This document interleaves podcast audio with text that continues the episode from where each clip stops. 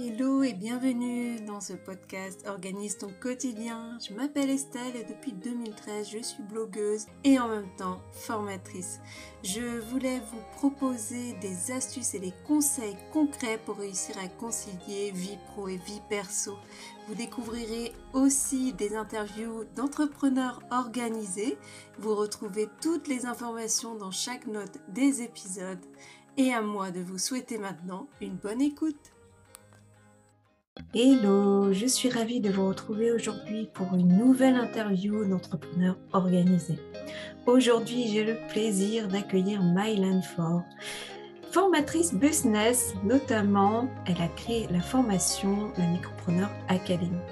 Au cours de cette interview, Mylan va nous parler de son parcours, de ce qu'elle met en place pour chouchouter ses élèves tout au long de la formation. On parlera aussi Calliope puisqu'il est en train de passer la certification. Et Mylan nous a également partagé ses process pour s'organiser au quotidien.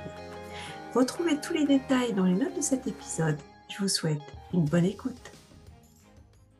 Bonjour Mylan, merci d'être là. Peux-tu te présenter? Hello Estelle, merci beaucoup pour cette invitation. Donc moi je suis, je m'appelle Maëlan, euh, je suis formatrice business. Euh, plus spécifiquement, moi je suis, euh, j'aide les personnes, les prestataires de services à se lancer en micro-entreprise sur le web. Donc mes clients, c'est, ça peut être des coachs, ça peut être des formateurs, des thérapeutes, des consultants, des freelances, voilà. Tout ce qui est prestation de services sur le web. Et l'idée, c'est vraiment de les aider de A à Z dans leur aventure entrepreneuriale. Donc, de l'idée de business, finalement, on la valide ensemble. La création d'entreprise au sens, euh, voilà, URSAF et tout ce qu'il faut. Et puis, euh, et surtout, tout ce qui est structuration euh, d'activité, tout ce qui est comment est-ce que je me positionne, mon business model, mes offres, mon client idéal, la vente, la relation client. voilà, je les aide en fait euh, surtout cet aspect à la fois euh, marketing, à la fois vente et juridique, puisque euh, je suis une ancienne juriste fiscaliste. Donc en fait, voilà, je, me sers un petit peu de, toutes mes compétences pour proposer ça. Et je le fais dans le cadre d'une formation en ligne qui s'appelle la Micropreneur Academy, qui est ma seule offre au final depuis maintenant deux ans. Parfait. Tu as créé donc maintenant, il y a plus de trois ans, ton entreprise directement. Et quel a été ton parcours avant de créer ton entreprise? Alors oui, j'ai connu plein de vies professionnelles. Euh, moi, j'ai fait des études de, droit de manière euh, classique, entre guillemets, même si ça n'a rien de classique d'étudier la fiscalité et les chiffres. Euh, voilà, mais j'ai un master 2 en fiscal. J'ai commencé ma carrière dans les cabinets d'avocats fiscalistes à Bordeaux. Donc concrètement, l'optimisation fiscale pour les particuliers, les professionnels. Tu vois que ça n'a rien à voir avec le business en ligne. et monde c'est intéressant comme métier, mais c'est un monde assez austère et j'étais pas du tout en phase avec ça. Donc j'ai décidé de me reconvertir. À l'époque, euh, j'étais déjà rédactrice web juridique euh, à temps très très partiel. Hein. Je découvrais ça pour une startup du droit à Bordeaux, vraiment par hasard. Et je me suis dit, mais pourquoi pas continuer ça? Et euh, du coup, j'ai lancé mon, entreprise en tant que rédactrice web juridique et content manager. voilà, de fil en aiguille, ça s'est développé pour en venir ensuite euh, à l'activité euh, que j'exerce maintenant. j'ai pivoté au fur et à mesure pour être du coup euh, formatrice business, qui a un petit peu finalement la combinaison entre ma vie juriste et aussi ma, première entreprise finalement dans la communication digitale. Tout ça, je m'en sers actuellement pour, bah, aider mes clients sur tous les plans finalement. Oui, parce que tu as réussi à faire le lien. Parce que je me rappelle quand tu te lançais au tout début dans la direction web, tu as trouvé très rapidement des clients, il me semble. Ça n'a pas été très compliqué euh, le lancement parce que quand tu disais que tu travaillais, euh, c'était en parallèle de tes études, c'est ça, pour la start-up? Ouais, de mes études. Puis après, j'ai continué euh, quand, je, quand j'ai démarré en cabinet. D'accord. Donc en fait, ça s'est fait vraiment bah, assez facilement pour toi de bifurquer parce que tu as fait la rédaction web en parallèle de ta formation pendant quand même quelques temps, il me semble. Ouais, ça n'a pas été difficile de réussir à avoir deux business en même temps?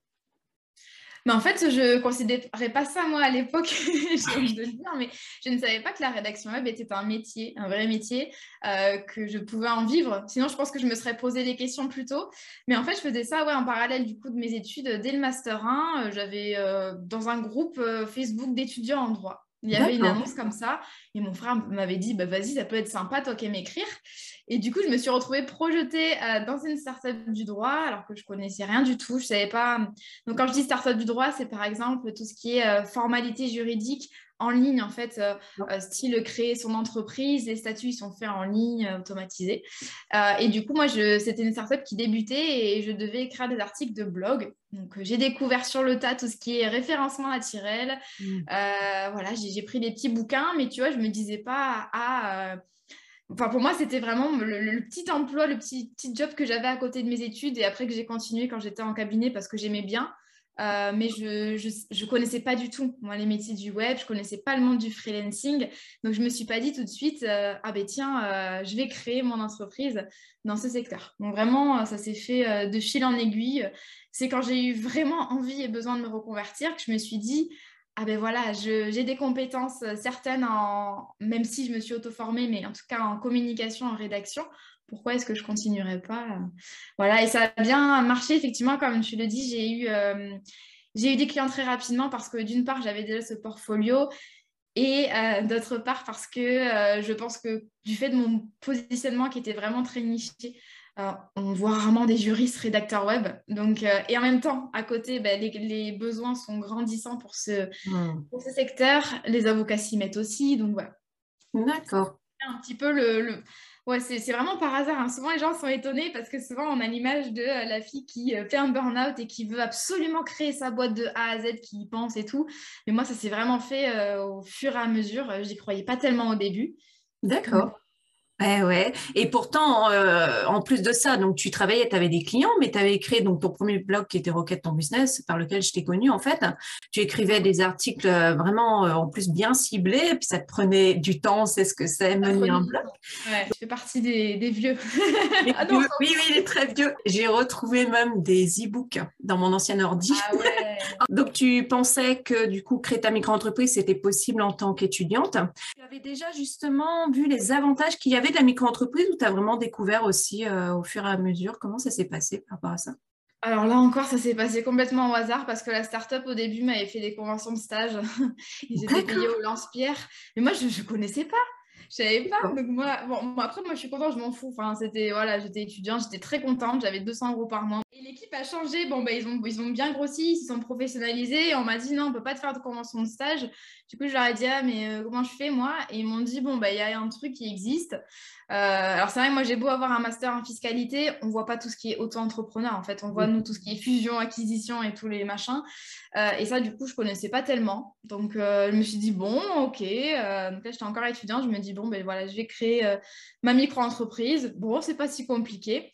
Et du coup, voilà, aussi quand je me suis reconvertie, du coup, je me suis dit, bon, ben, j'ai déjà ma micro qui est créée, tu vois, c'est un truc en moins et je vais pouvoir continuer directement là-dessus. Mais encore une fois, complètement par hasard pas préparé, pas de voilà. entreprise créée totalement par hasard. D'accord. Comme quoi, parfois, ça peut venir comme ça aussi, on s'y attend pas finalement. C'est des premières missions, il faut trouver un cadre juridique. Et donc aujourd'hui, tu as totalement même arrêté la rédaction web. Est-ce que ça t'a pas manqué justement à ce moment-là, quand tu as arrêté de faire euh, toute cette partie-là? Parce que je me rappelle t'avoir suivi euh, en story en disant que c'était pas une décision facile à prendre, parce que c'est vrai qu'il fallait quand même arrêter une partie du chiffre d'affaires. L'avantage du freelancing par rapport au business en ligne, c'est vrai qu'on a quand même un avantage de savoir, d'avoir une vision sur plusieurs mois, du moins quand on débute en tout cas. Qu'est-ce qui a fait que justement tu as souhaité passer, te consacrer uniquement à la formation en ligne? Alors, la communication digitale, la rédaction, ça me plaisait. J'avais des clients très réguliers. Euh, J'étais quasiment euh, à, 6000 salariés hein, pour l'un d'eux. Je bossais 4, 4, jours par semaine depuis un an pour eux. Euh, c'était hyper confortable, voilà, niveau, enfin, niveau revenu. Euh, et en fait, j'ai eu du mal à me dire, euh, bon, tu t'es reconverti une fois, tu as créé ton business de rédaction euh, juridique et là, tu vas aller envoyer valser des clients hyper stables dont tout le monde rêve mmh. pour, pour, voilà, pour te lancer sur un autre projet, sachant qu'à l'époque, avec l'académie, je sais plus, mais je devais gagner peut-être 500 euros avec le membership ou 1000 euros de ça, tu vois, c'était pas beaucoup. Et je me dis, bon, voilà, mais le truc, c'est que j'avais deux semaines en une, c'est-à-dire que je travaillais quatre jours par semaine pour mes clients en freelance et après, j'avais l'académie trois, quatre jours par semaine. Donc, quand tu comptes, ça fait pas jours, ça fait même plus. Donc, euh, voilà, c'était... du coup, ça a été difficile à prendre au niveau du confort. Euh, voilà, moi, moi j'aime, je suis pas vraiment quelqu'un d'aventurier, tu vois, j'aime bien quand c'est bien sécure, bien mm. carré, bien prévisible. Et du coup, j'ai eu un petit peu de mal. Après, pour ce qui est de, euh, des motivations, euh, donc moi j'aimais ce métier-là, mais c'était pas non plus, euh, voilà. Je, je, sentais que j'étais pas faite pour l'opérationnel. j'ai toujours eu un petit peu de mal à, voilà, accepter les, les consignes, les humeurs des uns des autres, et j'avais envie d'avoir mon, mon, truc à moi. Et c'est vrai qu'avec mon blog entrepreneuriat que du coup je développais en parallèle, euh, voilà, sans trop savoir où j'allais le mener, euh, je me disais j'adorerais en fait accompagner vraiment des humains mm. à entreprendre. Euh, je dis humain parce que du coup il me manquait ce côté vraiment humain échange dans mon activité de freelance. Mm.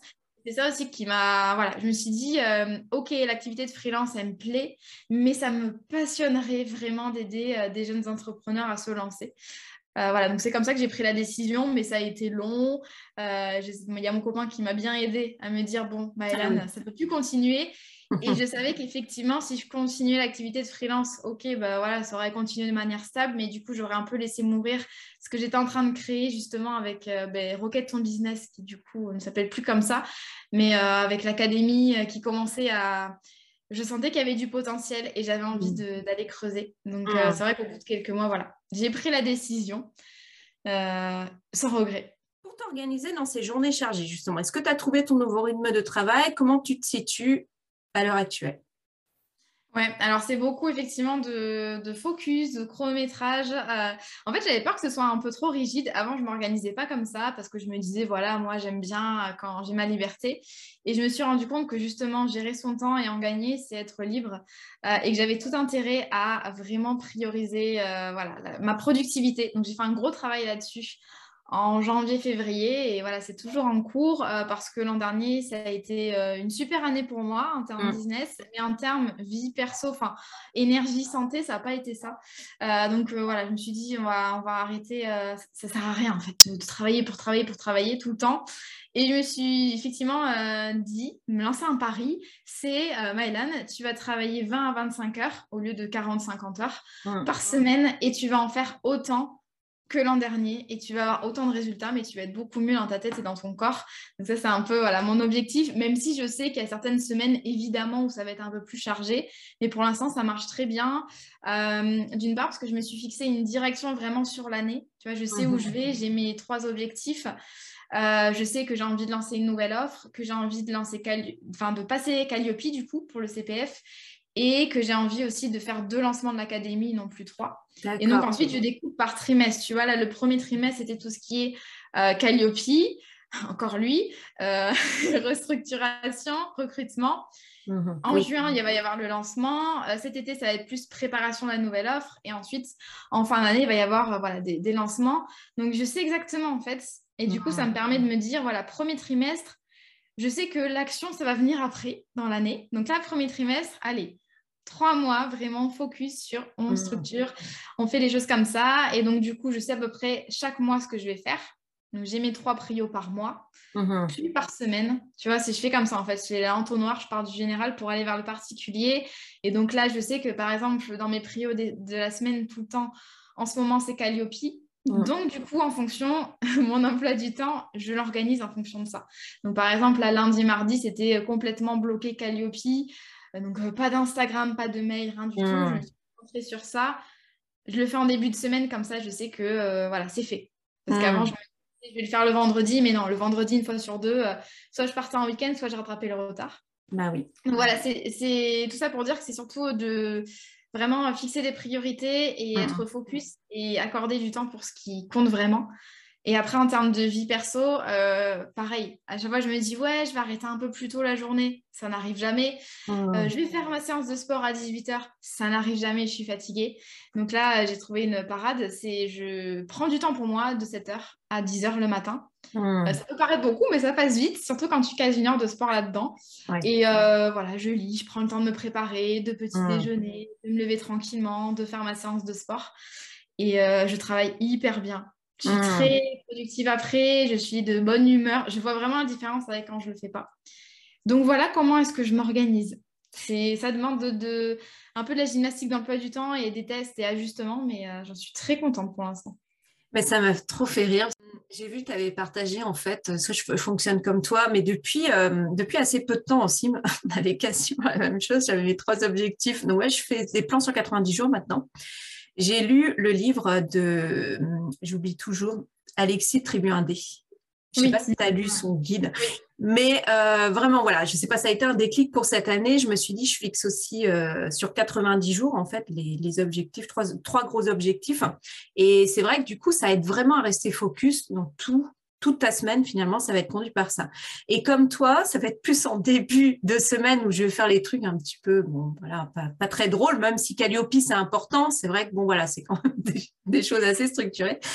Et euh, du coup, comme ça, ça te permet de prendre soin de toi pour démarrer ta journée. Et donc, tu trouves que tu as gagné beaucoup plus d'énergie. Et ça, c'est top, en fait. Parce que c'est vraiment ouais. de prendre soin de soi. Parce que tu vois, là, hier, euh, par exemple, euh, alors il y a des fois où j'ai moins envie. Du coup, je me lève, je me mets direct à bosser. Euh, du coup, je m'habille un peu plus tard. Je traînasse sur le canapé avec mon ordi. Mais tu sais, je ne sais pas si trop si je travaille. Si... Hmm. Et... Mais c'est fou la différence, quoi. Hmm. par exemple, ce matin où j'ai tout fait bien. Et alors, bien sûr, voilà, on n'est pas des robots. Donc, des fois, j'ai pas envie de me lever. J'ai pas envie de faire de sport. J'ai pas envie de. Voilà. Donc, des fois, j'adapte. Des fois, je fais ça le midi. Ou...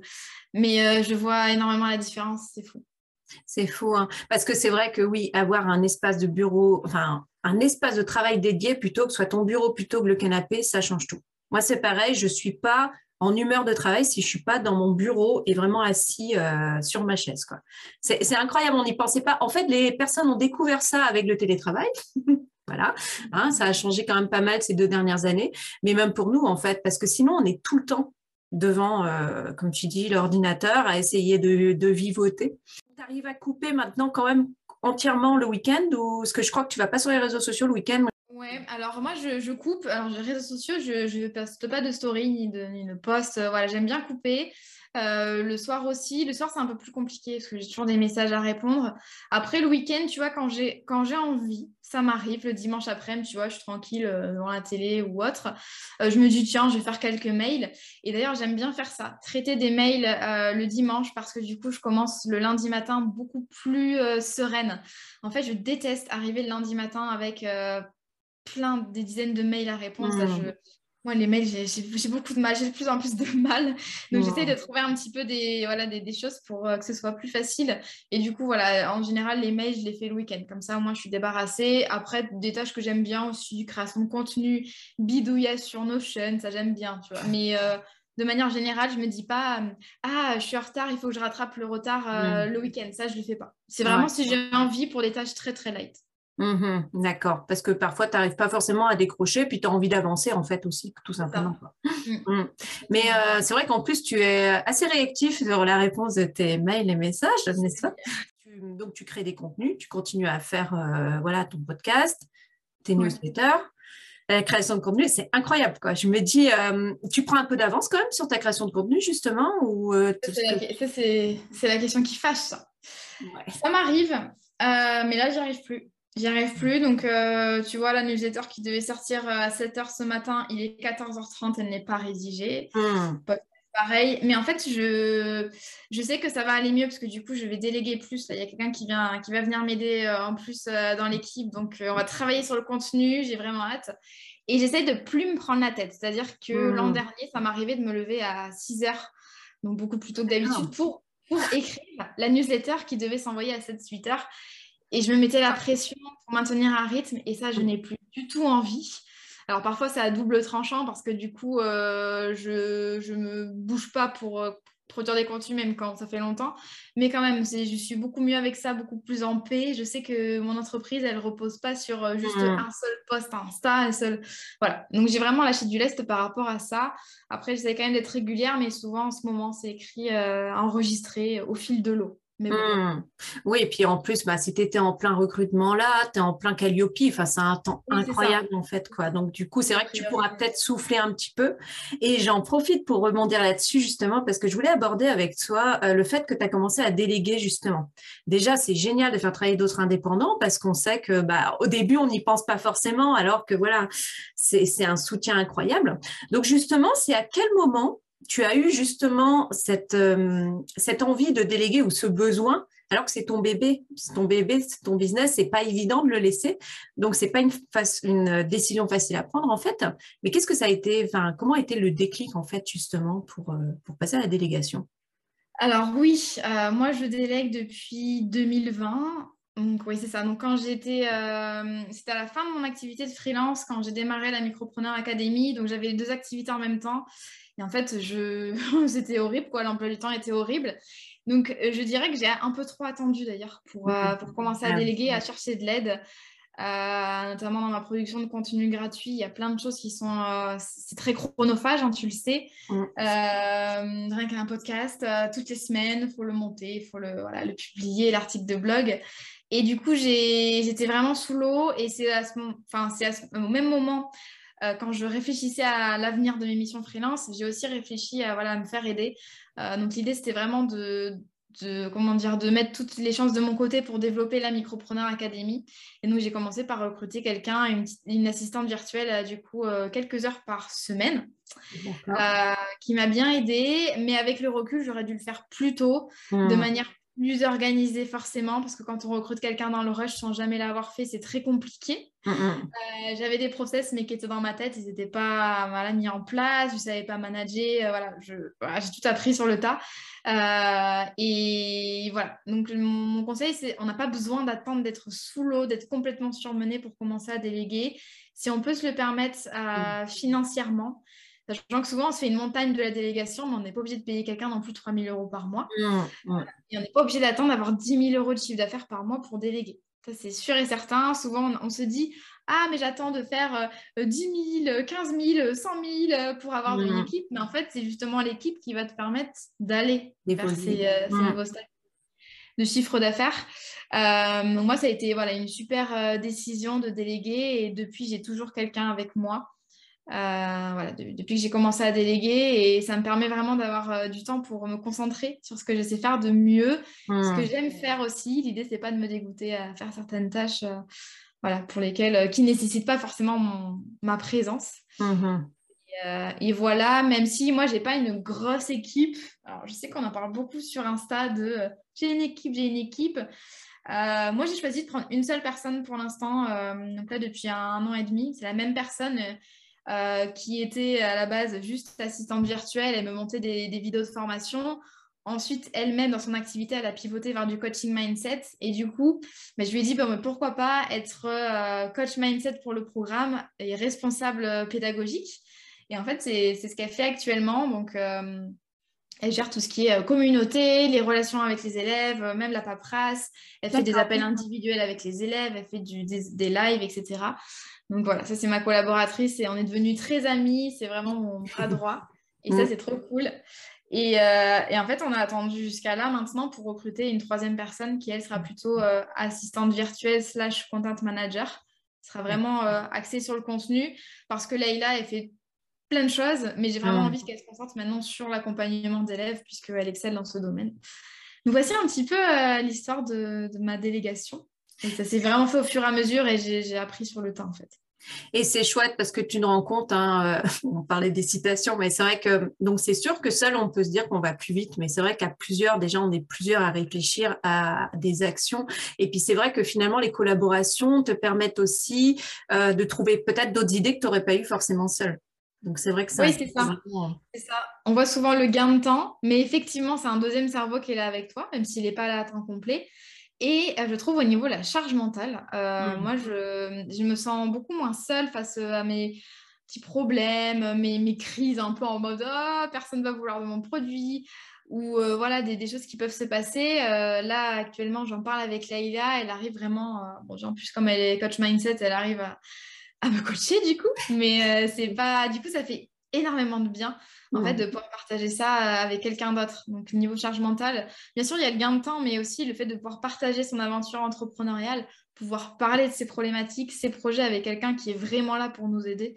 Euh, ça a changé euh, beaucoup de choses. Et en fait, euh, si tu compares par rapport aux salariés, en plus, comme forcément c'est ton bébé, c'est ton business, euh, je pense que tu vas réussir à motiver aussi finalement les personnes. Moi, j'aime bien parler de collaboration hein, plutôt que, euh, enfin, je sais même pas comment tu. Si toi tu parles de collaborateur, il me semble, mais parfois on met voilà d'autres termes. Et c'est vrai que parce que en fait, la différence quand tu es salarié, c'est vrai que la personne souvent c'est pas son bébé. Enfin, ça dépend en fait, ou il dépend. En tout cas, moi dans on va dire, j'ai fait beaucoup d'associatifs, forcément, c'est pas leur business en fait. Alors que là, tu transmets vraiment ce que tu souhaites euh, donner comme suite et puis tu peux avoir peut-être des petites choses. Donc c'est vrai que c'est ça, c'est le côté vraiment chouette. Puis vous faites des réunions aussi régulières, j'imagine, pas trop non plus, mais euh, je veux dire que voilà, il y, a un soutien qui est là chaque semaine. Tu sais que si ça va pas, bah voilà, tu pourras aussi en parler et ça c'est super important. Comme des collègues de travail en fait finalement. Oui, c'est ça, c'est ça. Je, oui, moi, souvent même quand j'en parle aux personnes qui sont un peu extérieures à mon business, je dis euh, ma collègue, voilà, je dis ma collègue là, bah comme ça ils comprennent bien. c'est souvent. Ouais. Et elle habite euh, à côté de chez moi en plus, donc euh, c'est top pour se faire des réunions en vrai. Ça permet d'aller beaucoup plus vite quand même qu'avec du virtuel. Donc vraiment, sans regret, voilà. Je suis hyper heureuse d'avoir ma petite équipe qui est en train de se constituer. Et euh, oui, comme je disais tout à l'heure, j'ai pas eu envie d'avoir euh, des freelances par-ci, par-là, euh, chacun faire un tout petit bout du truc. Moi, j'avais vraiment envie d'avoir des collaborateurs, comme tu le dis, des vrais partenaires que j'intègre vraiment à 100% dans l'entreprise, même si c'est encore des freelances. Mais l'idée, c'est vraiment de construire une relation solide sur le long terme. Que chacun se sente bien. Donc, voilà. C'est comme ça que je vois la délégation. Moi, j'avais pas envie voilà, de, de faire ça trop vite, trop ambitieux. Oui, parce que tu avais prévu en plus, euh, je, t'ai suivi en fait euh, du début quand tu as commencé à en parler, tu avais commencé déjà à écrire, c'est ce qu'on nous propose de faire même en fait finalement, c'est de noter toutes les différentes tâches qu'on fait. Tu avais peut-être suivi un tableau Notion pour, euh, bah, comme tu dis, que tu chronomètres là chaque, action que tu fais en plus. C'est vrai qu'après, parce qu'on voit bien, tes, tes, procédures sont carrées, c'est pas toujours le cas. Parfois, un recrutement, on va postuler une offre, on n'a même pas de réponse. Euh, c'est vrai que du coup, je trouve que c'est vraiment bien en fait d'agir comme ça dès le départ, finalement, même quand on lance son entreprise, de commencer à noter plus tard ce qu'on envisage de déléguer éventuellement, ce qui nous fait. Euh, tu parlais de l'opérationnel, moi je suis un petit peu comme toi. J'ai du mal avec euh, faire tout le temps la même chose. Et pour rebondir juste là-dessus, en plus euh, alors c'est du coup des choses que tu peux déléguer en fait, mais est-ce que ça, il y a peut-être d'autres choses que, comment dire, qui sont pas évidentes à donner justement euh, à partir du moment aussi tu as un lien de confiance qui est installé avec euh, les personnes avec qui tu travailles. Parce que c'est vrai que j'imagine la création de contenu. Alors peut-être une partie tu peux faire mais peut-être tu as envie de garder la réponse au message sur Instagram par exemple. Que ce soit toi malgré euh, tout le travail que tu as à côté, ça te permet justement de, faire la différence. Parce que hum, le sujet qui fâche, pour moi en tout cas, la comptabilité, tu le fais ou tu le délègues? Euh, bah, alors moi c'est mon comptable qui le fait, euh, qui fait mes déclats, qui fait voilà donc j'ai pas à m'en soucier, sachant qu'on a on utilise une super appli qui s'appelle Time. Et en fait je mets mes justificatifs. Alors ça je pourrais le déléguer à la limite mettre les justificatifs de dépenses, mais en soi je fais ça une fois par semaine. ça me prend une demi-heure. Mmh. Et, euh, et c'est vite fait en fait quand tu fais ça euh, de manière euh, régulière et avec vraiment voilà, un créneau par semaine par exemple. Mmh. Et ça ne prend pas tellement de temps que ça l'admin en fait. D'accord. Donc du coup, parce que là tu parlais de Laila qui est responsable pédagogique, donc c'est elle qui va peut-être s'occuper de Calliope du coup et toutes les réglementations et les documents. Ouais, alors elle, elle fait tout ce qui est dossier élève, donc tout ce qui est ah, etc. Là, les choses qu'on va faire, euh, les formalités de début de formation et de fin de formation. Mmh. Après, pour ce qui est Calliope, c'est moi qui ai envie de mettre les mains dans le cambouis. Euh, voilà, mmh. je trouve ça important. Ça concerne vraiment euh, ben, mon organisme de formation, ma pédagogie, mes process. Donc, c'est moi qui fais. C'est moi qui mets en place, qui fait les documents, les machins. Et ensuite, après, je peux déléguer ça. Mais en tout cas, c'est moi qui m'occupe de A à Z de l'audit. Ça, c'est un, voilà, un truc euh, qui était important pour moi. Euh, de manière générale, j'aime bien mettre les mains dans le cambouis. Je trouve ça normal et bien de vraiment, euh, comment dire, avant de déléguer quelque chose, hmm. vraiment mettre les mains dedans, voir comment ça se passe et ensuite envisager peut-être de déléguer ça. Plutôt que hmm. de, déléguer, par exemple, je prends l'exemple d'un créateur d'entreprise qui va déléguer dès le début son copywriting ou hmm. tout son site internet. Moi, je trouve ça bien de savoir comment ça marche un site internet, comment on fait du copywriting sans avoir à dépendre de prestataires et pouvoir euh, les orienter aussi, euh, voilà, pouvoir en discuter euh, avec le, prestataire. Et tu as envie d'apprendre aussi, tu as une grosse soif d'apprendre euh, en tant que multipassionné. Euh, il y a très longtemps, on avait une conversation à ce sujet. Tu m'as même dit, être multipassionné est un cadeau. Est-ce que tu penses? Tu le penses toujours Ouais, tu as vu la mémoire que j'ai? Mais depuis le début de l'épisode, je me dis, mais elle a une mémoire et connaît limite mieux mon projet pro que moi. Alors, je ne suis pas tout le monde de la même façon. Mais c'est vrai que toi, ton parcours, en fait, je te le dis franchement, depuis le début, il m'épate, en fait. Parce que je te dis, moi, je t'ai connu vraiment à tes débuts.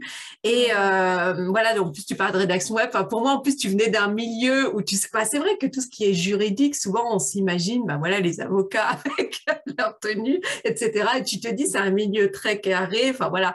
En, en, plus, je crois que quand tu es avocate, tu peux pas avoir une micro-entreprise à côté. Oui, c'est vrai que tu t'es un petit peu arrêté avant. Et c'est vrai que c'est un milieu que je ne connais absolument pas.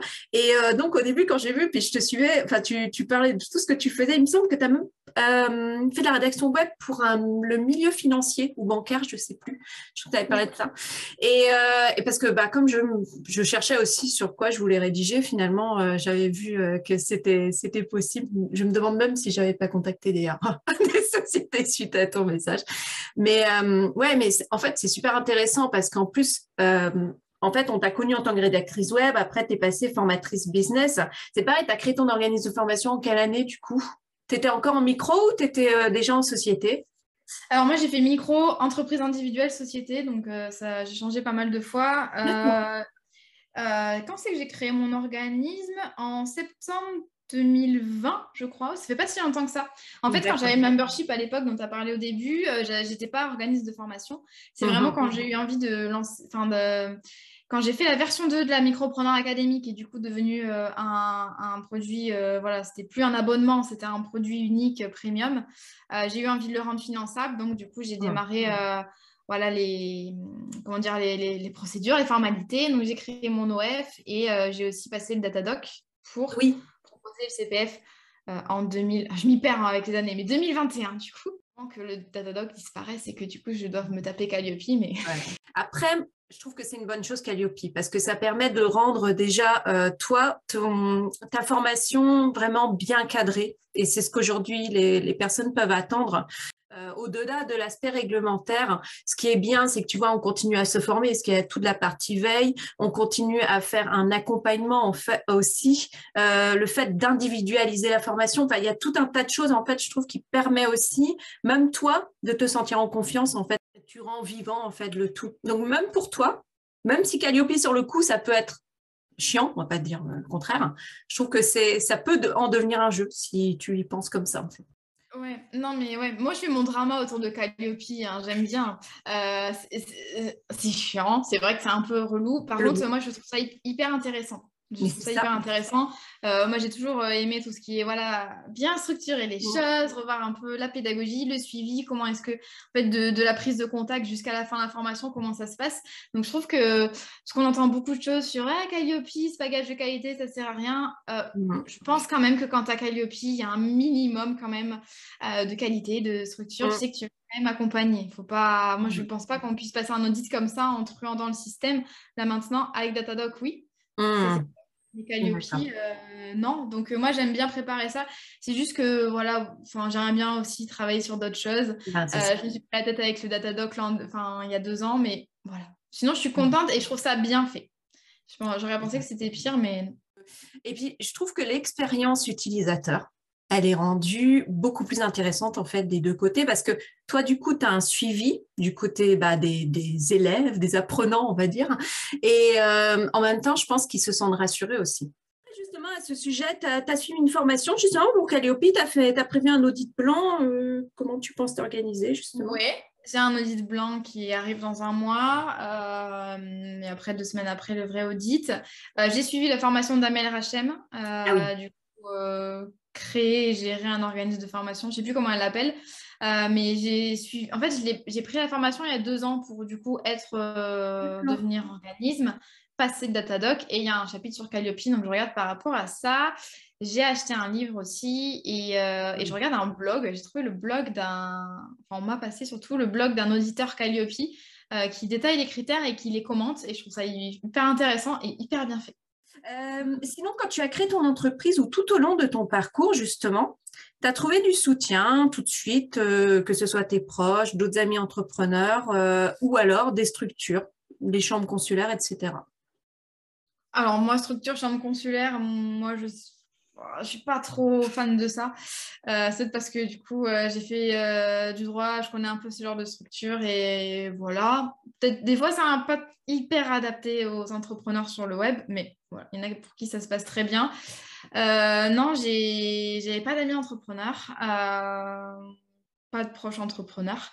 Donc en fait, j'ai trouvé du soutien sur Instagram, tout simplement. Mmh j'ai commencé à échanger avec des entrepreneurs, des freelances. J'en ai rencontré certains sur Bordeaux. On a commencé à bosser ensemble. Et c'est comme ça que mon réseau s'est fait euh, sur Internet. Voilà, tout simplement. Et on critique beaucoup les réseaux sociaux, mais c'est aussi, euh, on peut faire de, très, très belles rencontres et avoir beaucoup de soutien et de motivation au quotidien.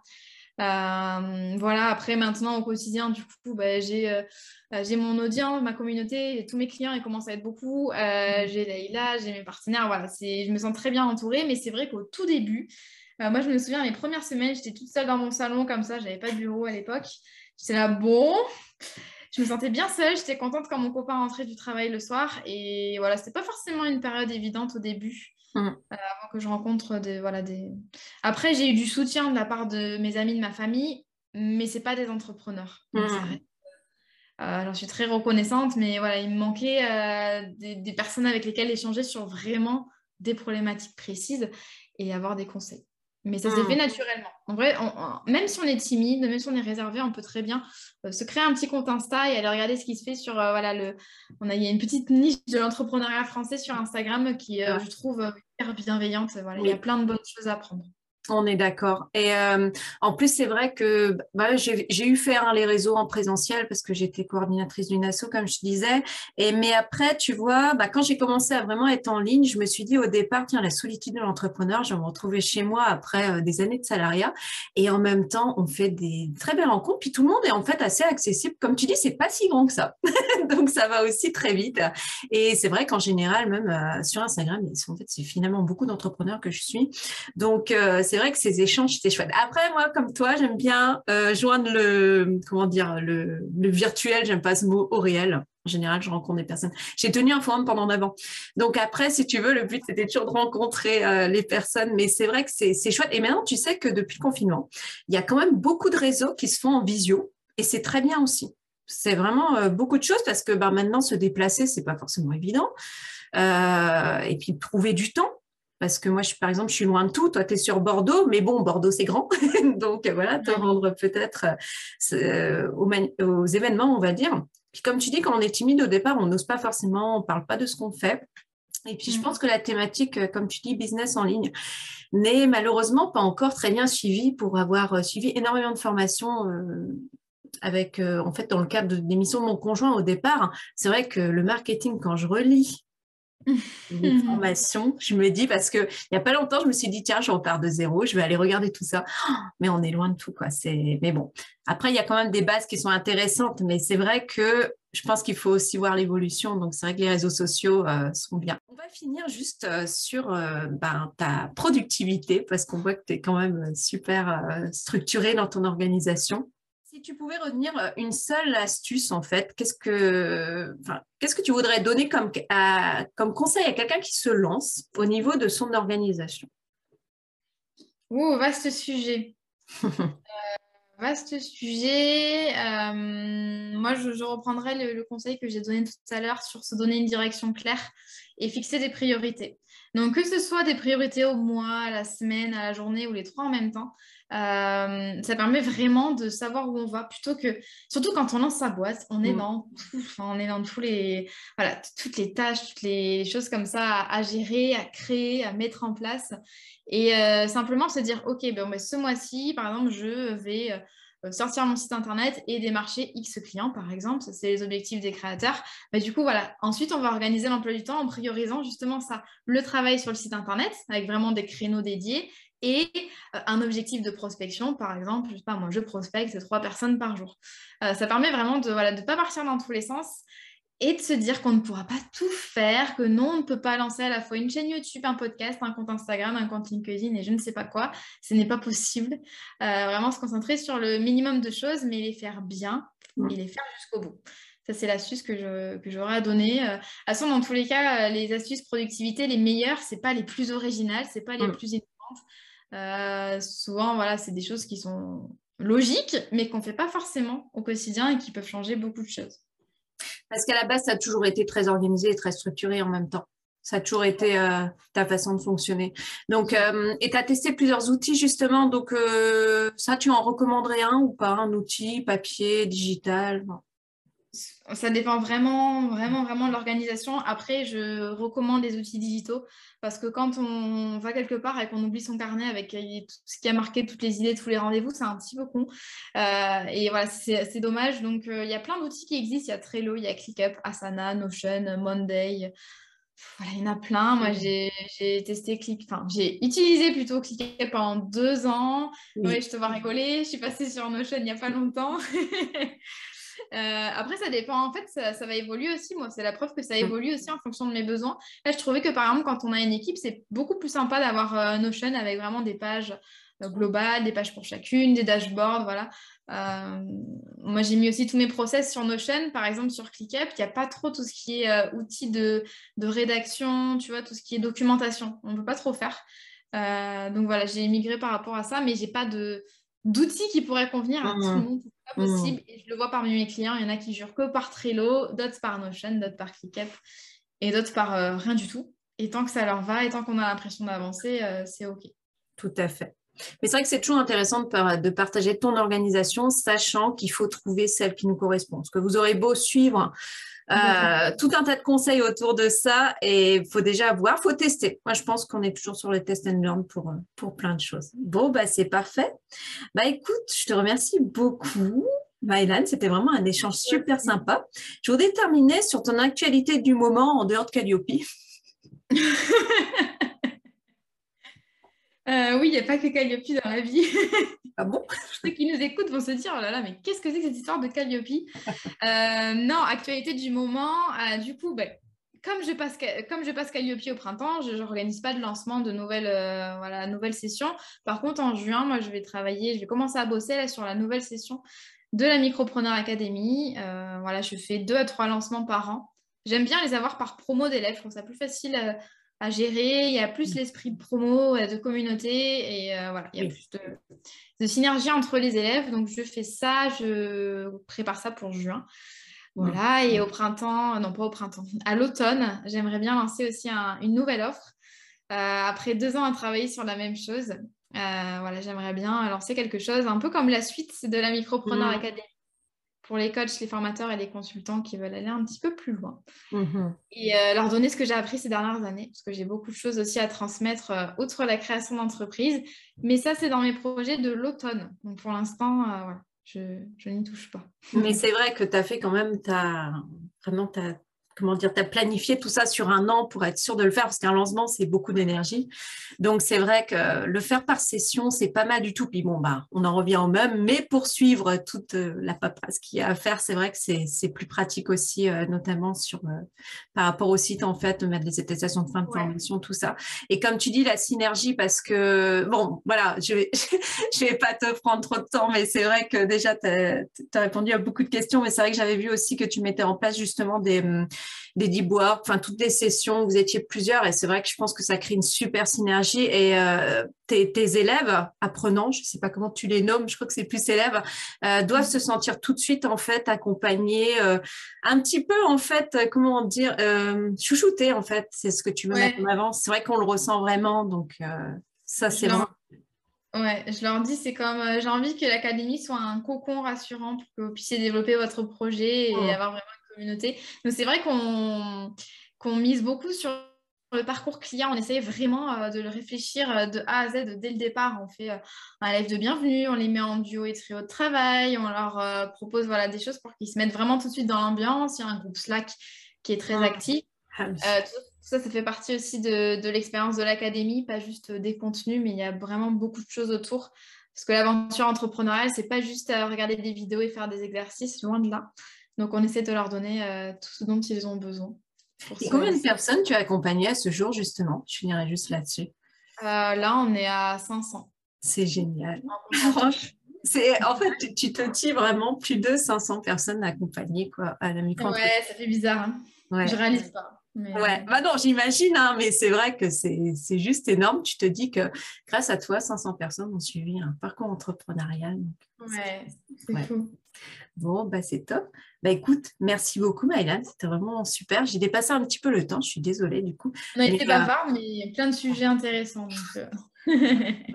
c'est ça qui est bien le podcast aussi, c'est que je pense que tu, tu peux parler euh, plus facilement. Justement, on parlait de la vidéo juste avant de démarrer. C'est vrai que des vidéos longues, enfin, moi je les regarde, les vidéos longues, tout ce qui est interview en fait. Et euh, c'est vrai que le podcast donne aussi euh, cette, cette possibilité, donc c'est chouette. Voilà. Bon, bah écoute, merci beaucoup. Donc, je mettrai les liens vers tes réseaux sociaux, la Micropreneur Academy également, donc dans les notes de l'épisode. Et puis, écoute, je te dis du coup à très bientôt. Merci beaucoup, Estelle.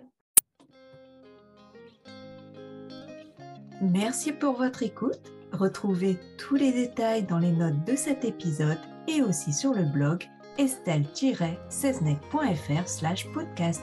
Je vous dis à bientôt.